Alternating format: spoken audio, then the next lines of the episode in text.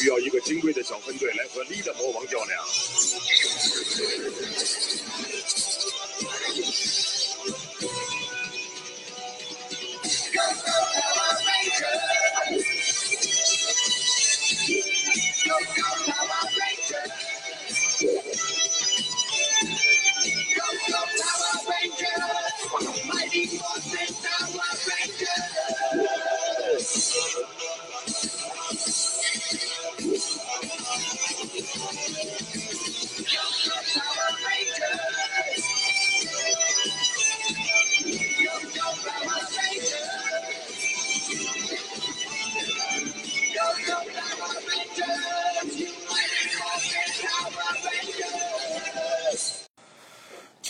听众朋友们，大家好！新的一期慢点讲的这期节目又开始了。特殊，恰逢是我们二零二二年的十二月三十一日。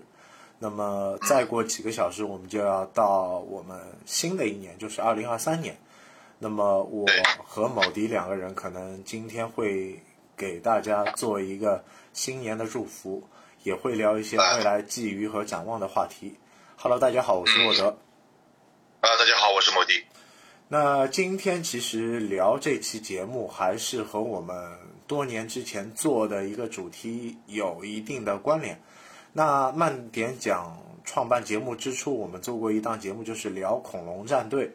那么，呃，再过几个小时就是二零二三年，也就是我们所说的美版的恐龙战队三十周年的一个新的纪元吧。那么我们为什么会聊到这个三十周年呢？因为就是在十一月份的时候，我们也是看到了一则很不好的消息，就是演我们恐龙战队第一季的一位男演员，就是绿龙的扮演者汤米，然后他是自杀去世了。然后我们想围绕这个话题来做一期相关联动的主题，就来聊聊看我们出版的。呃，恐龙战队的这些演员的现状到底是怎么样，或者是怎么样的一个情况，和大家做一下分享。和还有就是未来三十周年有没有一个可能，就是新的恐龙战队或者周年季的相关的呃美版的一些战队周边的作品，会不会有一个新的问世？对，确实啊，从二零二三年开始，我们美版的那个恐龙战队这个系列啊。这样到了一个三十周年的大关吧，包括我们，呃，前段时间，这个为了纪念这个美版的恐龙战队，还特别拍过了一部这个，呃，就是类似于大电影版本的一个，一个电影版的一个，就恐龙战队啊。虽然说是和我们以前我们看的那个 TV 版的一些角色或者是一些造型有所不同，但是它也是作为一个纪念。当中，我们先去回顾我们美版战队第一季时候的六位演员的一个现状吧。呃，汤米是在呃我们今年十一月份，呃，因为情绪上的一些问题，就是呃自杀了。那么这个当中也是比较可惜。但是汤米在整个美版的恐龙战队当中，他是出演了六季吧，应该是六季吧。六季六季六季。当中我们最早看到的那个龙的力量，就是绿衣战士，还有白虎佐德，还有二代的一些一些后期的一些队长，呃，一代的这种队长之，又包括后面我们还看到杰森的还有回归，他一直作为一个队长，延续了六个六个季季度的一个片子。对，就单单作为一个演员来说，他已经是创下了就是美版战队的一个主人公的一个出场出场次数吧。等于延续了六部这样的剧集。嗯，是这样的。呃，因为很早开始，我们第一次看到一个绿衣战士出来的时候，他跟实际上跟日版的也也有一个联动嘛，他也是作为一个反派出现，对吧？最后从一个反派，对吧，归整为了一个一个正派，并且这个是在在当中代替了原先队长一个角色，一直存在下去。他实际上整个。整个表现的一个演出的一个形式和方法，对我们来说是实际上记忆还是很深刻的。因为后期来说，我真的有段时间把那个这个队长杰森啊，他不回归，我认为绿衣战士就是一个铁打的主角了。呃，队队长应该来说是不会换了嘛，因为这个就是我们以前看的这个 TV 版的，一直到 TV 版结束嘛，就是上海电视台的播放那个结束之后，我一直认为汤米就已经是坐镇队长的位置了，杰森已经不太会出现了嘛。嗯。就是他甚至颠覆了我们当时对于战队队长的一个认知，因为我们小时候可能还是因为美版的第一季来认知整个超战队系列。那么其实日版战队，呃，它到恐龙战队这一代已经经历过十多年的这样的历程的一个发展，但对于我们来说，我们认知的美版的这个剧情啊。其实和日版的剧情是有很多不同的地方，那一些细节和小的设定，那整个的这个版权还是源自于啊萨班的电视帝国。那么萨班是因为是在有一次在出差的过程当中，他看到了东映放了这样的战队的一个系列片，觉得可以把战队带到美国，甚至带到于呃。美洲大陆上去播放这样一个系列片，那么他开始用用运用他的一些创意，来整合出一套关于美版的战队的一个体系内容，也就是我们现在所熟悉的九三年的美版的第一集。对对对对，因为萨班呢也很聪明啊，相当于他把一个日版的很多镜头嫁接，再加上自己对这个。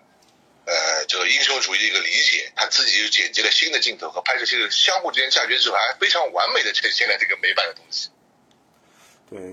但你仔细看，用我们现在的眼光来看，你还是能够在剧集当中找到一些就是很多呃不那么自然的镜头和就是画面。那你转换到就是室外的场地的时候，你的这些镜头的转换其实是很不协调的。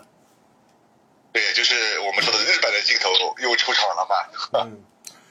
甚至都有一些建筑是不可能在美国的，就是这个环境当中，对吧？包括一些就是呃机械设定的一些镜头，也是呃日版和美版区别是比较大的。嗯嗯，对对对，这得说是因为从那个画面上是可以很明显的，到现在去看它，画面上有很明显的一个。一个输入和输出的不不同，包括我们这次美版的美版恐龙在后期，它还他还塑造了一点很多的就是新的角色，比如说扎德爵士这种，原来在日版里面没有出现过的这种角色，它也是加嫁接进去。对，然后包括他嫁接了很多一些角色进去之后，又完美的把它再组合在一起，对吧？还还给那个就是我们说是那个呃，就第一代的一个反派女主角，还给她搞了一个婚礼，对吧？弄成了一个夫妻照。对，这这个蛮有意思的。对。就是在对于 Lida 的这个角色的描写上，可能着重的笔墨要相对于日版的这个片子又有很大的不同。那么炸德爵士的这个人物的原创，可能把就是前两代的一些反派又承上启下的做了一个衔接，等于到后来就是炸德爵士和呃 leader 在在一起联手的时候，又又开创了一。一个新的内容就是坏人居然还能就是就有一个梦幻联动一样的一个设计，对对对，而且很喜庆嘛，对吧？还搞了一个结婚仪式，就就这个让我们感觉到，就是这个片子啊，就是还是和日版的地方还是有很多不同。那么就是就我们现在刚刚所说的，呃，汤米的一个状态也好，剩下的还有就是其他五位队员。可能嗯，很多听众也好，很多观众也好，不那么了解。那等一下，我和某迪也做相应的介绍，就让大家了解一下这个三十年当中，我们这些啊美版的第一季的这些演员们究竟什么一个状态？嗯，是的，就是我们慢慢的先一个个我们来了解一下啊。就比如说，我们初代这六位战士前面我们说过了一个这个 Tommy 的一个角色角色的问题，那很可惜啊。然后我们现在在现实当中，现在还有那个我们的粉衣战士，就以前我们金伯里，他是现在还是不错的，他是唯一六个战士中唯一活跃在好莱坞的演员嘛。后期他从电影这个电视剧的行业退出了之后，他还组建了自己的私人乐队，对吧？包括担上了他主唱和吉他手，对吧？杰森嘛，红衣队长杰森嘛，后期也发福的很厉害，对吧？但他他确实以前也是学过这个柔道，并且他有一定的一定的段位，对吧？这些东西，包括他后期，他作为一个什么救火队员兼职什么医疗委员会，他在这个美国那边还是，就是说脱离了一个整个的我们说是电影系列的行列。嗯。那么绿，这个和那个 Billy，我们蓝衣战士的这个呢，我不知道能不能讲啊，他是他那个后期嘛，也确实就是呃被他们就是孤立的嘛，因为他是唯一一个公然这个出柜的演员嘛，包括他也实际上是也做过这两年的左右的一个心理一个疏导嘛，但是他还是不行，最后他放下了一个演员这些身段，其实主动加入了那个著名的公益组织，对吧？就是我们就所谓的 H 八嘛，嗯。就是 LGBT 他们一个八号提案嘛，一个简写嘛，最后他也就是一直活跃在这块区域里面。对，黑衣战士呢，扎克呢这个人呢，他是一直是作为一个我们说是舞美指导，包括他自己也是非常 OK 的一个配音演员，他也配配配音了很多部那个作品，最后他定居了洛杉矶，他自己也是在空余之间也离开了这个电影行业，作为一个呃很纯粹的一个舞蹈演员，包括他平时也会再去玩玩一些其他的有音乐创新，这样这样这样弄下去。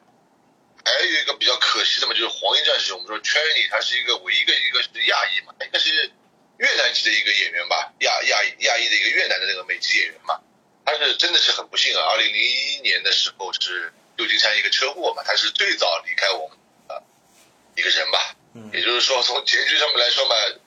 不论我们说呃这个一位自杀的和一个车祸去世的，余下的这些演员至少虽然说我们说是电影电影那个电视上面我们看不到他们，但是至少他们还是活得非常，呃，根据自己的一个自己喜欢的一些东西，在自己发展下去，应该是说发展还是可以的。除了做演员嘛，对吧？嗯，就是某迪刚刚也是简单的概述了一下，就是除了汤米之外的其他五位队员的一个现状。那么我我再补充一点，就是我们的队长杰森也是出了不少的问题和状态。那么他也涉嫌就是小额贷款的一个诈骗嘛，那么可能也要吃上二十多年的官司，那么这个对他也是有一定的打击。那就在就是这段时光当中，可能呃未来会重启一些关于美版第一季的一个联动，那么可能会因为这些原因，它不能够出现在我们的目前，那其实是。比较可惜的。那相对于要再补充的就是粉衣战士出演金伯利的这位演员，他在汤米去世的第一的时间就发了一个视频，就是怀念故人，就是希望用自己的歌声给汤米去带去更多的慰藉也好，去怀怀念一些共同在一起的岁月，对吧？他也是第一个去为汤米去发声的一个演员，这个当时让我看到这个视频之后，我自己也有一些感动。啊，那是肯定的了，因为他在片子里面啊，我们说看到第二、第三季的时候，我觉得他他和汤米的一个 CP 感还是非常强的，也有可能他们戏外也有一定的感情故事或这个情感历程，对吧？有可能他作为一个是对汤米的一个惋惜嘛，也对那是一种。或者失去了一个非常好的朋友，嗯，或这么一个说法，对吧？对。那还有就是比利，比利的这个状态，我用我们现在发展的社会的眼光去看，我们更多的应该是多元的包容或者接受这个状态，因为每个人都可以去选择自己如何的一个生活方式，至于他喜欢如何如何，对吧？那么也是他自己的一个选择。当然，我们也要去尊重他的选择吧。对对，应该是这样说，因为每个人都有一个自己的一个方向方向嘛，我们没有办法去干涉他们来一个方式，让他们自然而然的就活出自己吧。对，那呢，前提也是大家都是积极向上的，活跃在啊我们每每个常态化的生活当中嘛。那比利在当时剧集当中也是一直出现到西奥战队，那么西奥战队的这个时候，他也是慢慢的淡出了，就是美版的这些剧集嘛，因为他当时是因为公开出柜，所以可能是引起了一些就是剧组的一些演员对他的一些反感。那么为首比较代表的就是汤米的演员，甚至嗯做了一些很多恶作剧的，就是部分，让比利在那个时间段还是有不少的困惑。但虽然之后两个人还是握手言和，那么但是这段经历来说，呃，无论是你哪个国度去看，哪个时代去看也好，你现在来讲可能。呃，都会觉得这些做法还是比较幼稚的。因为那个时候也是年轻嘛，他们拍片子的时候年纪也不大的。对。也作为一个年轻的演员嘛，刚刚出道嘛。嗯。那这个片子当中，呃，初代的六位当中最年轻的应该是杰森吧？杰森，杰森，对。然后。角色是最年。对，年纪最年长的应该是比利。其次就是金伯利，金伯利比比利大概小了两岁到三岁吧。呃，汤米的年纪，嗯嗯，你说你讲。呃，圈尼的年纪是七三年，其实和汤米的年纪是一样的。杰森是七四年嘛，对吧？就这样，对，就是这样的一个年龄年龄年龄构架。也也是也是。我估计学演的时候也是一个，也是一个不小的挑战嘛。对。因为毕竟他们要演一群大学生嘛，呃，丛林、森林那个学校里面去还原一些就是学校的生活。他们当时出演的是天使丛林高中的学生嘛，那么其实也就是高中生，大概十八、十九岁的样子。那这个年龄段也是应该是合乎这个同一的时间段。你找了年纪比较大的演员，可能更更难去塑造这个年龄段那种天真无邪、那种青春、那种活力。那每个年龄段有每个年龄段的美嘛？对，那确实是这个样子。至少挺好，他们这样一个组合也陪伴了我们童年的一段时光吧。嗯，嗯，这个片子可能也是我们早期接触的呃关于。美国校园生活的一部，呃，这样的剧集吧。那应该是这样，因为我觉得有可能啊，因为我可能我查的不是很准确，因为我是在网上有些听说这个片子也是美国这边第一次将一个日本的特色带到美国去，作为一个像像季度剧集一样的一步步延伸的一个开创的一个先河嘛。嗯，开创的一个新的先河。他把这样的剧集作为了一个新的产品的一个整合嘛，到一九九三年、一九九五年，那么两年的就是圣诞玩具的销售旺季上，呃，万代的美国分部它的销售的业绩都是创下了新高，甚至这几代的战队的玩具都是卖到脱销，卖到售罄，都是卖。卖到这个火爆的程度，不只是在我们就是中国大陆可能火火爆一点，其实在美国有这个火爆的热潮来得更凶猛。对对对，因为美国的玩具尺寸它有不同的大小，那么适龄于各种不同的儿童去接受这些玩具，包括啊日本那个万代，它原来出过一套，我不知道沃德有没有印象，就是 S H F 的有一套那个恐龙战队的人偶，它里面特别把这个。红衣战士和那个汤米的绿衣战士，给他们做了一个头雕，包括有一个有一个片子里面有一个细节，就是他的他是牛仔型腰带也给他做出来，也是说明说美在日本的这个玩具也是也是这个受到了这个美国战队的同志的影响，还在玩具里面特别还塑造了他们的一些细节。对，就是呃，就玩具的这些厂商，包括万代也好，孩之宝也好。也是看到了这个 IP 的本身的一个原动力的一个价值，就是也是不断的在做一些新的创新。就当年 DX 系列万代做了这些呃系列之后，那延续了十年二十年，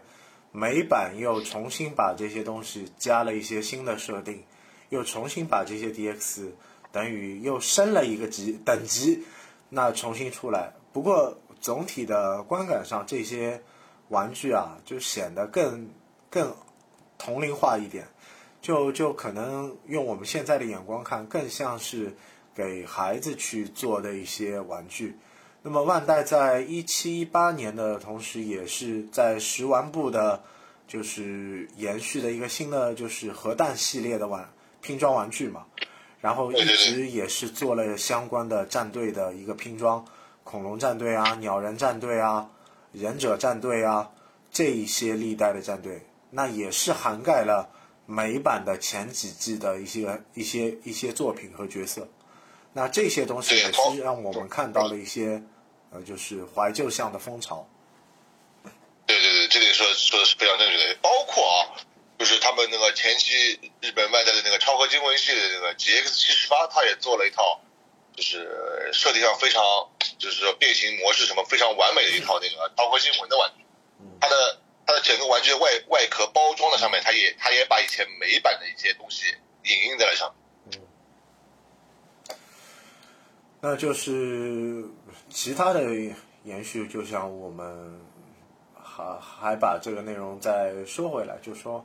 呃，这这样一部美版的作品，呃，引发我们更多的关注是嗯是什么呢？是演员还是本身片子的一个更大的魅力呢？应该这样说吧，呃，以前小时候，对吧？我们很多又没有太多的一个，他又把一些就实用的英雄主义的一些这个战队故事和一个学校的一个生活、日常生活又完美的糅合在一起，让我们那个时候感觉美国的一种校园里面是非常开放、非常自由的一种一种生活向往，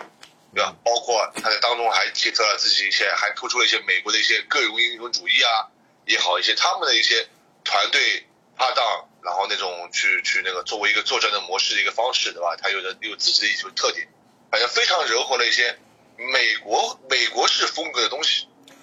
对，就是整个美美版的战队系列，它说教的一个故事和日版的这种说教方式其实是不一样的，这个区别还是比较明显的。就是日版的战队要宣扬的一种精神或者一种道理，可能它不是偏向一个低龄化的表达，它会更注重这个事情的成人化，他更希望从一个成人化的一个角度。来把这个事情做一个表达和阐述，那么这个观感上的接受，对于当时的呃中国大陆的小朋友来说，那其实还是可能更容易接受一些吧。嗯，是的，因为美版的东西，很多电影的一些东西啊，它它表达形式还是非常直接、非常明了的。我是怎么样，就是一个怎么样的形式的东西。那那相对于就是珠江三角洲地区，像广东啊、香港地区啊，他们看到的战队可能不一定是看到的美版，他们可能看到的就是原版日版的这些就是故事嘛。日版的这些故事，包括人物的设定上，它的区别也是比较大的。像美像恐龙战队的日版，它黄衣战士就是一个年轻的男性。就不是我们美版所所见到的这个女性的角色，那么这个反反差是很大很大的。那么其次，用我们现在的角度来讲，就是说美版的第一季当中，我们会看到就是扎克是非洲裔的，就是人种，然后 Chen 是亚洲裔的人种。亚洲裔，嗯。用我们现在的角度来讲，可能这个呃，就是每个队员的人物的。就是种群的分配，可能更像一个政治政治高度高度政治化的一个一个设定吧。就是说，政治上它很正确，它它哪种多元的人都有。就是说，不可能是全部这个战队都是白人，或者这个战队都是黑人，他不会，他都有一个层次感。对对对，应该是这样，因为这个东西好像我感觉很多美国的一些这种类似于这种片子形式啊，他会他为了凑齐这种五大洲，像像那个叫什么“全世界是一家”那种感觉吧。嗯，就我们早期看的一个动画片《地球超人》，这五个小朋友可能也是对吧？世界各地的这个五个人种都有。对对对，五大洲嘛。这个东西实际上还是。是一个一个美版非常喜欢表达的形式，也是挺好的一个东西。有可能带了一些啊相应的一些那种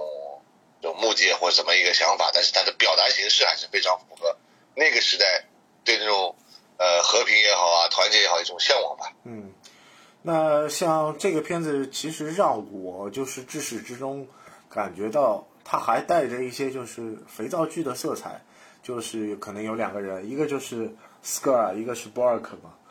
这两个角色就是让我就是看到了一个承前启后，他希望从两个就是虽然是天使丛林高校的一个呃坏学生吧，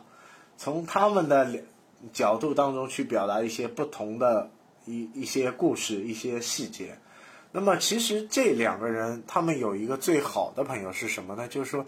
他们最好的一个朋友是谁呢？就是 Billy。那 Billy 原先没有成为呃战队一员的，就是这个角色的话，他和 Scar Burke 其实是一个关系很不错的朋友。那么由于呃这个坏蛋二人组一直欺负他嘛，那那那 Billy 在没有成为队员之前，他还是比较就是偏偏文弱一点，就戴着眼镜很斯文，就感觉手无缚鸡之力，对吧？那么成为战队队员之后，他也是啊，逐步的在完善他自己武艺上的一个精进的一个过程。那么杰森也是在传授他一些空手道的技巧，让我们看到他除了会搞一些科学创造啊、发明啊，他也是可以去。融汇到一个实际的战斗当中去。嗯，因为这个片子里面也说到很多的事情，包括前期的这个杰森加了一些柔道之类的，后期汤米作为一个归位的主角形式之后，他也在不断的帮助那个呃比利去完善自己，让他让他让他从幕后推向幕前有一个过程。对，就是说人物的性格也是在逐步的变化。可能原先唯唯诺诺的比利，就是通过自己在战队的这个成长，人物的个性也显现出来，就也越来越有一个人格魅力，就逐步的趋向一个人物高大全的一个走向，也让我们去看到，就是说，呃，虽然他在成为战队队员之前，人可能会有这样那样的一些小瑕疵。那么通过了这段经历和历练，那么人又得到了不断的提升和提高。那么看到之后的一个人的这个担当啊，呃，包括为了团队愿意去牺牲自己和各方面的总体，让我们就是看到了这个不一样的战队希望带给我们的一些内容吧。啊，包括一些思考吧，因为包括因为很多东西我们看啊，美剧总有一个。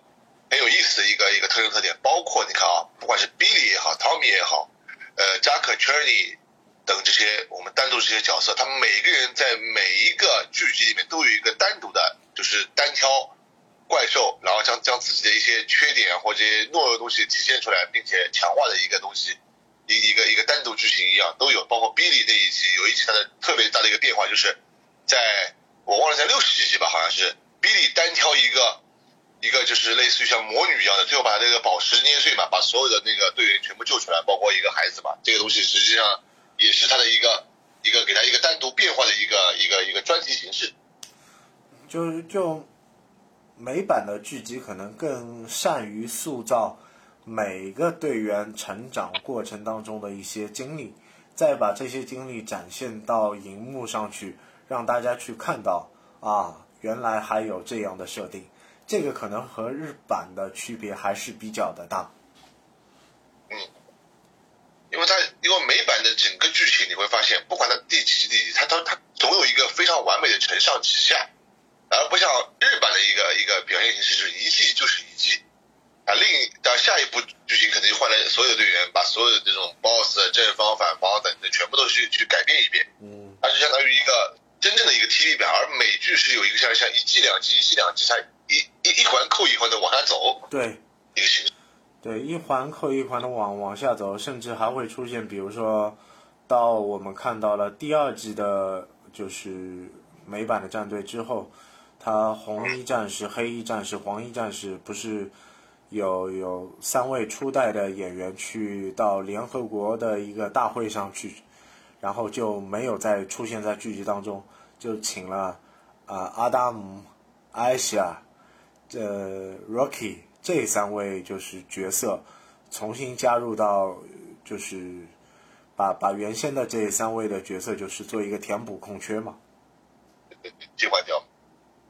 比较合理嘛。包括他他还有后期就是原先也是有一个反派，就是就粉衣战士我们凯瑟琳原来是被他们洗脑之后去做点坏的事情，最后在金布里的一个劝阻和劝导下，他他归为正派，然后然后金布里把自己的能量带交给了他，他也成为下一个第二代的一些新的一个粉衣战士。对，那那说到了就是为什么会有历代的战士有一个交接的一个内容，那其实我又想到了，呃，最早的日版的秘密战队，日版的秘密战队当时有两位黄衣的战士，那第一位黄衣的战士是因为一个事故，然后就不幸阵亡了嘛，然然后就有接班的第二位黄衣战士。